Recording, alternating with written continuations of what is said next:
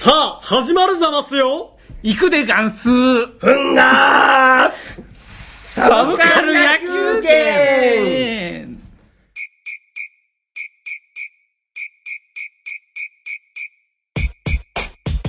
サブカル野球拳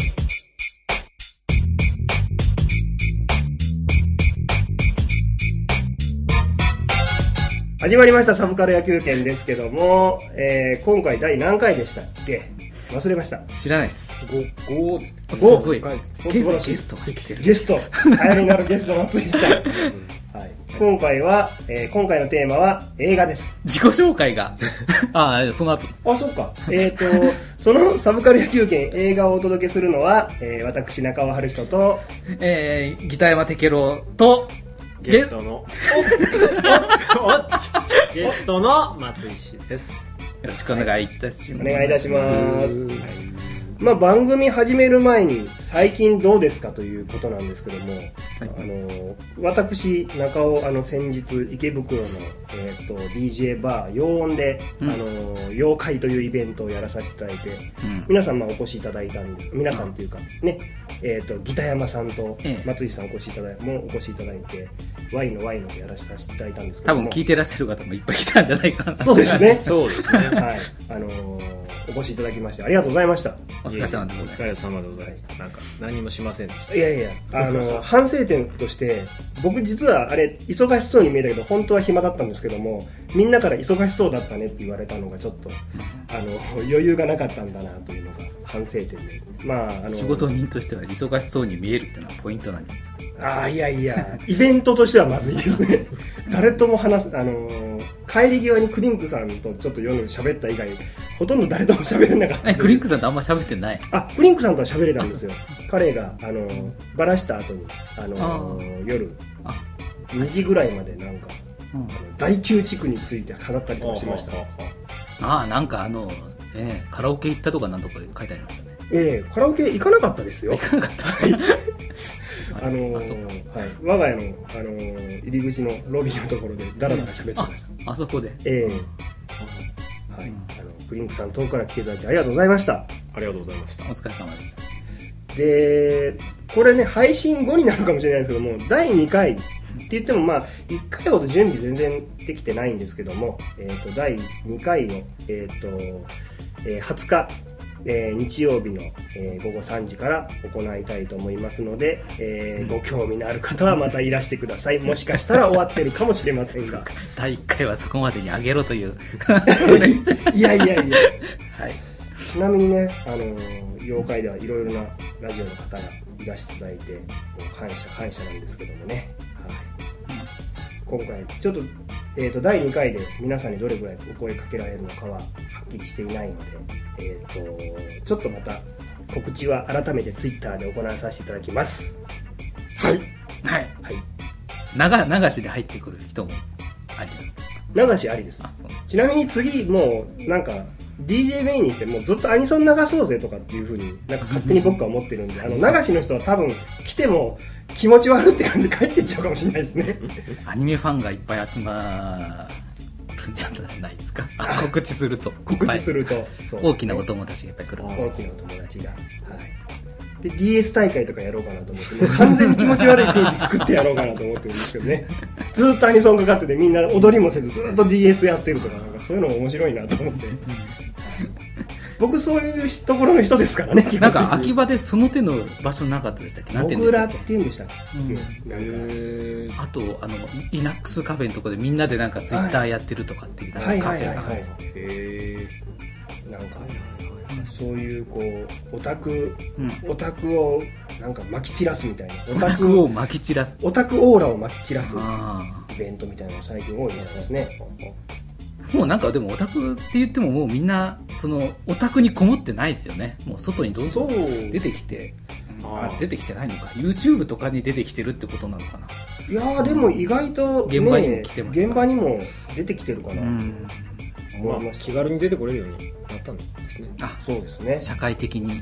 社会的地位を確立されているのか、はい。まあ、サブカル野球圏もそういうねあのサブカル好きの地位向上を目指したラジオ番組なんで。そうだったんだ。知らなかっ 僕も今思いついたんですけど。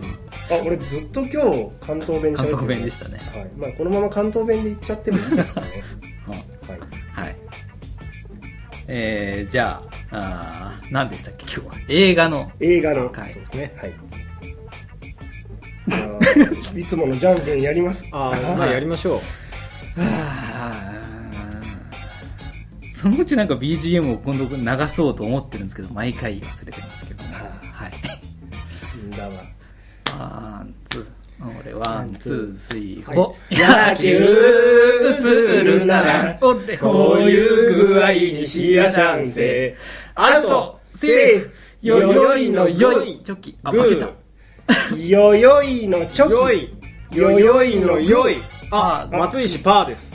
中尾グーです。えー、これ何でしたっけ？えー勝ち順でしたっけ？勝ち順です。じゃあ1番一塁が一塁じゃない？えートップトバッター。ップバッター松石さんでえー。中が中尾君とうとうざ最最高しんがり秒しんがりを脱却して。脱しんがりになりましたね。僕が後処理ということで敗戦処理投手として。敗戦処理。僕はい。が負けますから、逆。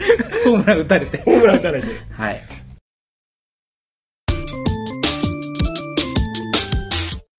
えー、っと映画は結構好きなものがまあ多いんですけど、ん。まあまあ順当に3本なんか1秒切れるものがあればえー、ほうおおおじゃあ、えっと、一つ目はえー、っと「太陽を盗んだ男」えー長谷川和彦監督、うほうえー主演が沢田研二ですね。ジュリー。ジュリー。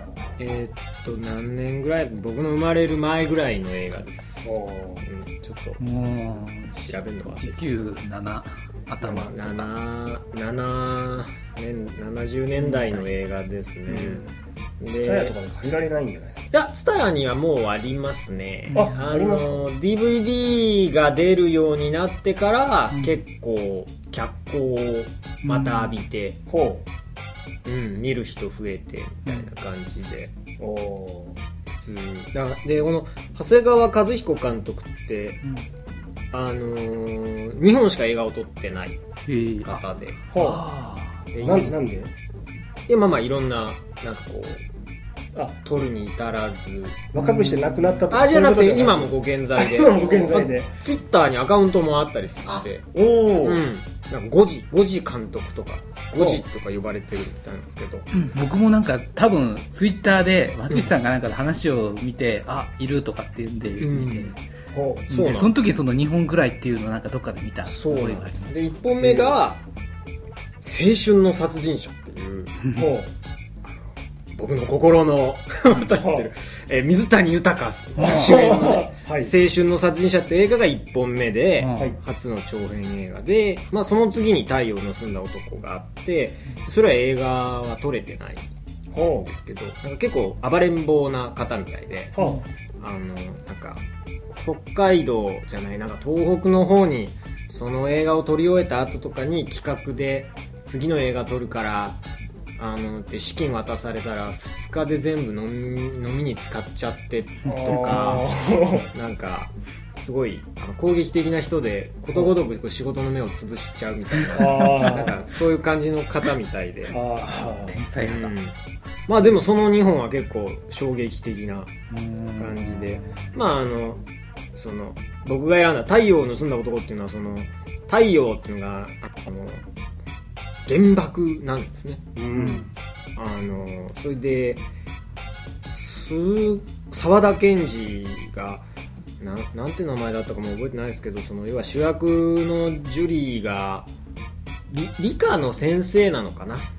うん。でその原子力発電所から70年代セット的なねなんかこう ちょっとしょぼい今やめるとちょっと悲しい感じのと あの発電所から、まあプルトニウムを盗み出して、うん。先生をやりながら自宅の部屋で原爆を作るんですね小型の。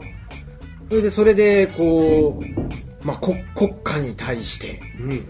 挑戦状を叩きつけるみたいな感じでうん。あの要は政府とかにこう電話をしてくるんですねうん。ででこう要求を一生懸命考えたんだけどあんまりいいものが出てこなくてうん。なんだとりあえず野球の試合の中継を続けさせろとか言って放送直前にあのーナイターはこのまま継続ですみたいなことになったりとかまあその実際に作られてしまった原爆をまあ切り札にしてうんまあその人の気づかれないところで世間をこう騒がせるっていう、まあ、映画で。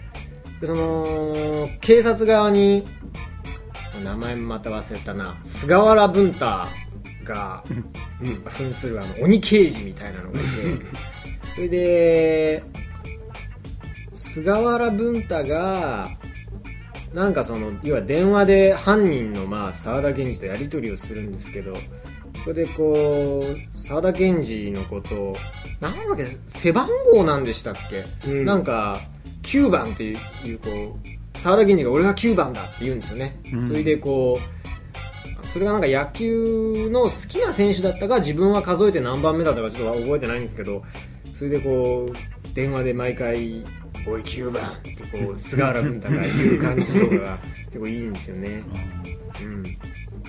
でなんかまあそのなんだろうこう原爆まあそれでもエンターテインメント映画だからそののなんて言うんだろうほ本筋の趣旨としてその原子爆弾の恐ろしさを訴えるみたいな側面ではないんですけど、でもまあこうなんかひ唯一の被爆国が自分の国でそういう映画を作っちゃうのもなんかすげえなとも思うし、あとは何でしょうかねなんか昔の映画で結構いなんだろう予算は使ってるみたいなんですけど結構ゲリラ撮影が多くてうん。なんかなんだったっけな沢田研二が女装してあのー国会議事堂に潜入するみたいな映像とか あとはなんかカーチェイスのシーンとかあるんですけど、うんうん。全部ゲリラ撮影らしくて。ゲリラなんですか、うん。あ許可で取ってない。許可取ってないみたいでなんか結構カーチェイスとかも割と迫力があるんですよねありましたね。その当時の映画とししてはっていうか。うーんてかまあい今の映画とも比べても結構あって、うん。でそういうこう長いアクションをするための長い道路が必要になるから、うん。こう後ろの方でこう渋滞させる組っていうのを作って、こうせき止めるんですよね車を。おそれでそっちでブッブーってやってる間にこう確保できた長い道路を使って、まあ、アクションしたりとか、今の完全に逮捕ですね。うん、なんかそそういうのが無理やりまあ通して。なんかお札ばらまいたのもゲリラだったのかな。あなんかあれもなんか一応全部回収するように仕向けて必死で集めるけど確かばらまいた時はゲリラでやってたような気がするんだよな。なんかその身代金をまあ結局最後によ何億だとか言って身代金を取るシーンがあるんですけどそれを結局ジュリーが上からばらまいちゃうんだったかななんかじゃないなばらまけっていうのかな？そうですねそう。警察官にばらまかせてそでそれをんのシーンとかもやっぱりゲリラでやるとそのカメラで撮ってる絵がやっぱりすごいですよね。そのこう限定しないから視覚がこう撮影の区域のここだけっていうふうにならないから、うん。こう普通に普通にこうニュース映像みたいな感じのままでこう札束がばらまかれたりとか、カーチェイスがあったりするとやっぱりこう絵としてのこう強みが違うので、うん。なんかそういう元気みたいなのが画面から伝わるんですよね。あれ現金撒いたんですか？いやそれは違う。だってそれは用意できないんじゃないかな。な多分だから。お札っぽいものを、お札っぽいものうん札っぽいものを。じゃあその周りで野じ馬で来てるような人たちも映ってるような感じですか引いてこう、うん。ちょっとそのささっきのふ2つは確実なんですけど、ん。あのお札はちょっとゲリラだったかどうかは僕もうるうる覚えなんでどうだったかなと実は本物だったんですね。なんかね なんかそういうのもすごいしなんか僕その沢田研二ってそんなにあのタイムリーな軍人子供じゃなかないから。ですよ。わかんないんですけどその沢田研二ってうん役もそんなにねなんかわひどい演技じゃなくてうん。なんかねこう中学校の教師なのかな、で学校でツーンとしてなんかしてる時とあとやっぱり後半でなんだろうちょっとこう被爆うん。した時の影響が出てちょっと吐血したりとか髪が抜け始めたりするんですけどなんかそういうこう時の恐怖感とかね。なんかその演技も結構良くてうん。なんかうん。今のアイドルよりいいな。うん。なんか僕結構うんそのなんでしょうね。こう昔みの中での映画のそのエンターテインメント色が強い映画の中ではすごいすごいこう印象が強い映画なんで僕上げてみました。うん。なんかそうですよね。な中尾さんちらっと見て見て僕が言いますって言ったら見ていただいたみたいええ。な感じで。あの慌ててあのほにゃららでほにゃららって見たんですけど うん。あのージュリー芝居良かったですね。そうですよね、うん。なんかいいんですよ。うん。うん。あの人そうですね。なんか昔の芸能人って何でもこなすなって感じがやっぱりするし、うん。うん。うん、なんかあとこうなんていうんですかね。社会に対して物申したいんだけど鬱屈したものがこうなんか物申したいっていう鬱屈した気持ちはあるんだけどもいざ原爆手に入れたら大したこと言えないみたいな。実際にしたいことがないんですよね、うん。なんかそこがあの映画のいいところで。それでこうできた原爆にこうお前は一体何がしたいんだっていういうシーンがあるんですよ。だけど実際にそういうものを持ってその政府とかにかけてもなんかその野球だから野球中継延長させたりなんかあなんかあアイドルけななんか自分の好きなアイドルにどうどうこうしろっていうのがなんかアイドルにコンタクトを取るんだったかな。結局あんまりちゃんとすることもなくて。うん。それで結局そのそれを使ってこうその菅原文太とずっとこうやり取りをしながらなんて言うんだろうな。べ別にそのそんな絵に描いたようなこうライバルとか公敵種みたいな関係ではないんですけど、うん。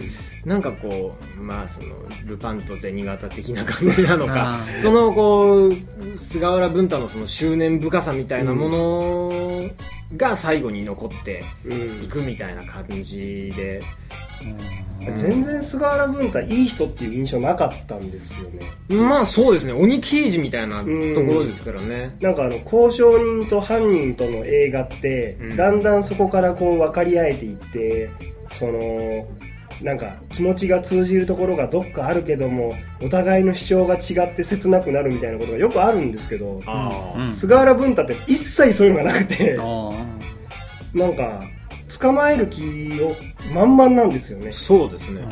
ーうん。なんか執念だけ残るみたいな。うん、でさいもうこれネタバレで話してもいいと思うんですけど最後の方の格闘のシーンとか。あ菅原文太何発撃たれてるんだまだ死なないまだ死なない。みたいな。あでも菅原文太の顔だとちょっと死なない感じがするんですよね。なんか、うん。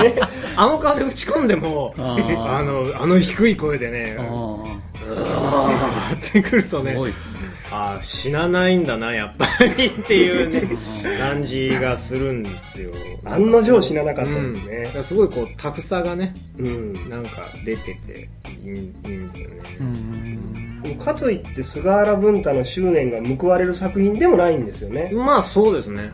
ううん、なんかそう最後は蜂の巣みたいになって結局最後は、うん、でもななんでしょうね。なんかこう結局うんなんかそうやっていろいろやるけどその最後当の沢沢田研二の、うん、主人公もい結局やることがなくなっちゃってねなんかこう何にもない喧騒に放り出されちゃうみたいなうん。ところがなんかこう結構げ現代っぽいなと、うん。あーうん、思うんですよね、一応あれ最後に、うん、そのスタッフロールが入る直前にうん。爆発音が鳴るんですね、うんドーンって言って。でまあなんかその喧騒の中をちょっとこう、なんつうのこうぼ呆然とした顔で歩く沢田研二。うんがなんかまあアップにアップだったかな引くのかな、なった後にドーンって爆弾の音がするんで、うん。あれは考えようによっては最後爆破させたのかみたいな。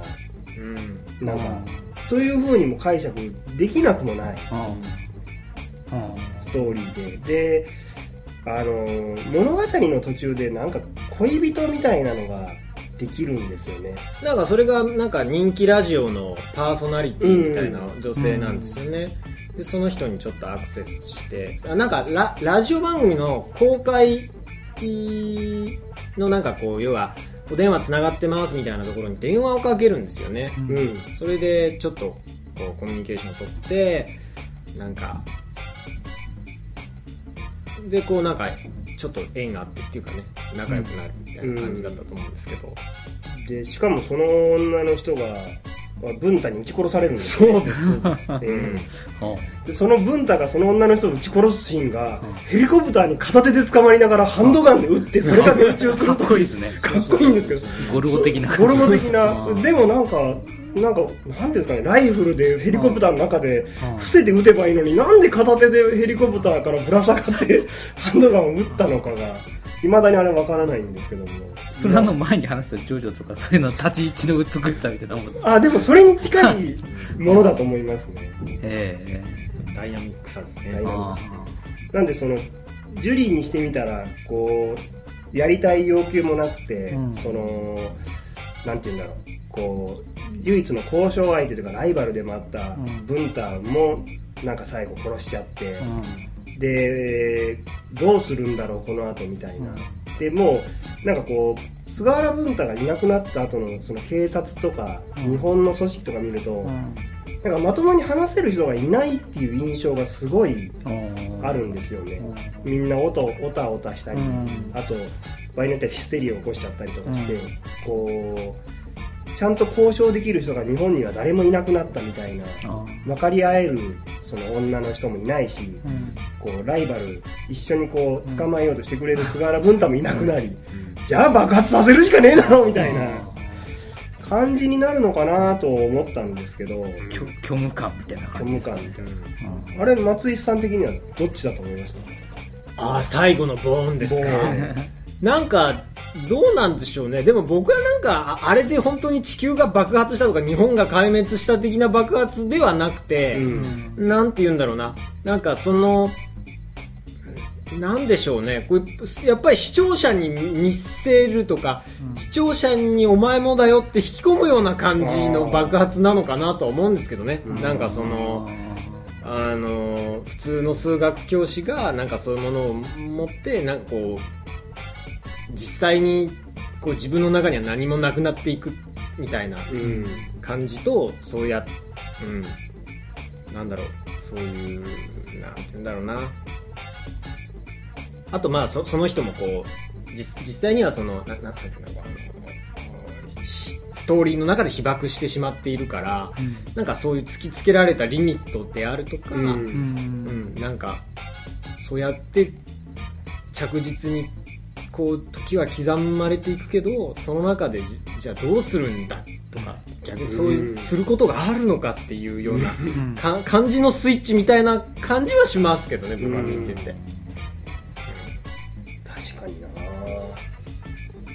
ああと劇中にやたら原爆って言葉を使って、うん。なんかそれが妙になんていうのかななんか核爆弾とかじゃないんですよね。ああそういえばそうですね。昔って原爆水爆うん。みたいな言い方でしたもんね、ええ。核ってあんまり言わなかった言わなかったんで、なんでなんかその辺も結構そのわざとなのかなともちょっと思ったりして、あでも当時の言葉としてしょうがない。原原爆って言葉だったんじゃないですかね。そのうん。あれに値するの。は確かに。うん。だからなんかそういうまあいわゆるその、うん、モモラル的な意味で、うん。あれだけ原爆原爆って言うけど原爆がねこ えーなんつうのボーリングの球ぐらいの感じで 結構ねあのポーンって投げられちゃったりとかするんですよ 月中で。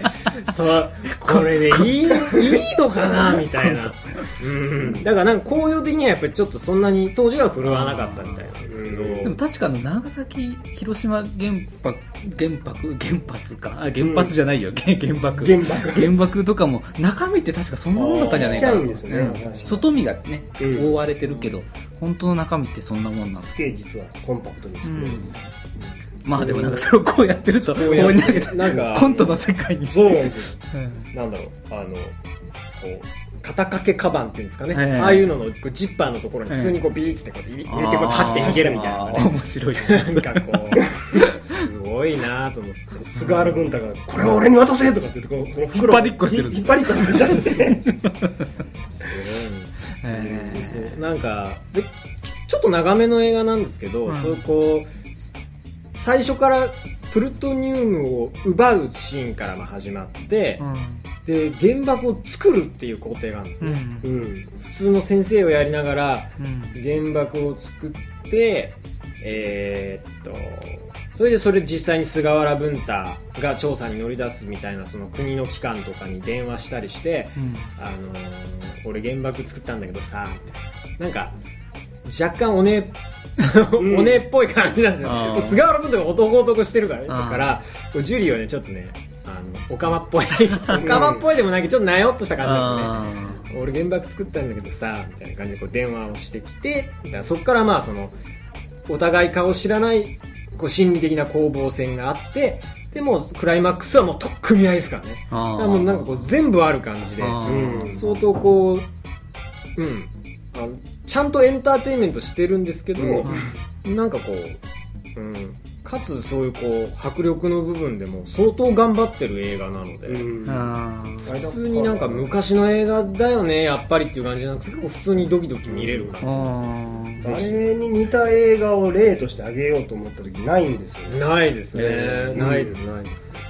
なんかあの僕はな名前はやっぱり有名らしいので、うん。でたまに多分昔深夜とかで何かがやっぱやってるんですよねテレビで。うんでその時に見ようかなとか思って でもなんかこう他のことにこう気を取られて見なかったりのままでずっと。なんかでも名作らしいっていうだけずっとこう頭にこびりついてて、でも普通にねそうなのか。そう見れるんですうんあれは結構ハリウッドが絶対真似できない類のものの一つだと思いますね、うん。あハリウッド的ではない感じ、うんまあ、ハリウッドっていう言い方がいいのかこうなんか複数の人でチームワークよく作っていくようなストーリーではなくて、うん。こうまあでも小説みたいなストーリーなのかな、うん。それをかなりその小説前としたストーリーを、うん。そのままかなり忠実に映画に無理やりしたようなところがおあーってだからなんか最後菅原文太と最後ガチで勝負するっていうのも、うん。菅原文太が追い詰めるわけじゃないんですよね。その犯人はジュリーが逃げ切ったんだけど、ん。逃げ切る途中でその女の人が殺されるからあ逆に復讐に行くんですよねジュリーが。文太に。なんえーローリング・ストーンズを日本に呼べでしたっけ？なんかそんなんですね。そうそうそうそう。それでなんか突然まあ、うん、ネタバレるけど、こう突然だから呼べないから来るっていうことにしてこう並んでる人とかだけうん。こうセッティングするんですよね。それでこう来てるようにしてんでそこでこうまた菅原文太がこう 待ってるとちゃんとそこに現れるんですよ。あー。ジュリーがカーンって。であのーそう以前に一回ちょっと接触したことがあって、あーあんあんただったのか的なねなんかそういうのもありつつでもやっぱり本当にこうもう文太しかいないからそこに来るんですよね、うん。そういうところが結構いいな。うん。つか捕まえてみろよじゃないけどなんかそういうなんかこうん。うお前とこうなんだ交渉をしたいんだよみたいな感じなんですかね。そうそうそう。ですね。女の復讐って感じでもなかったような気がしますうん。最後その原爆のあるところまで連れて行ってうんそこで原爆を前にしてうん。話したりするんでうん。結構すっげえネタバレしてますけどね。その時はもう警察の方も文太一人なんですか？あの1対1で。なんでこう人混みの中でこう銃を突きつけてあ。声を出すな。なるほちょっとこっちに来なみたいな感じなんですよね。なのでこうなんかまああんまりなんなんていうの僕その最近のいわゆる日本の邦画のそういうこう事件性のあるエンターテインメント映画でそんな見てないからあんまり偉いことは言えないんですけど、うんうん。でもそういうので見ても例えばあのホワイトアウト それ古いとかなんかあああいう感じでなんか日本が本格的に取り組んだアクション映画ですげえぞみたいな感じだけど肩透かしみたいな映画よりかはうん。かなりパンチがあって面白いので、ん。えーなんかあの、そうですね、日本があのハリウッドの方とかを目指しちゃうと逆になんかこう、あの、結果的にうまくいかないような気がしますね、ああいうのって。あなんかそこでなんかこうなんなんだろうな。こういいいいです。その情念みたいな。ね、うん。なんかそのプルトニウムを作ってこうしてやるんだって作ったけど何もないみたいな感じのね、うねりった情念みたいなのとちゃんとしたエンターテインメントアクションっぽいものがこうね両方あるみたいな映画なので、うん。まあぜひと思いました。はい。もう今はい。DVD とかあるんですねありますあります、うん。僕は友達に DVD を借りてうん。見たりしたのが最初なので、うん。もう僕も最初の週は DVD もー。う出てるんで普通に。ツタヤとか行ってください、はい。あれ僕ホニャララしちゃったせいでねストーリーちょっとしっちゃかめっちゃかだったのでちゃんと DVD で見た方がいいと頭から。と思います、はい。そんな感じで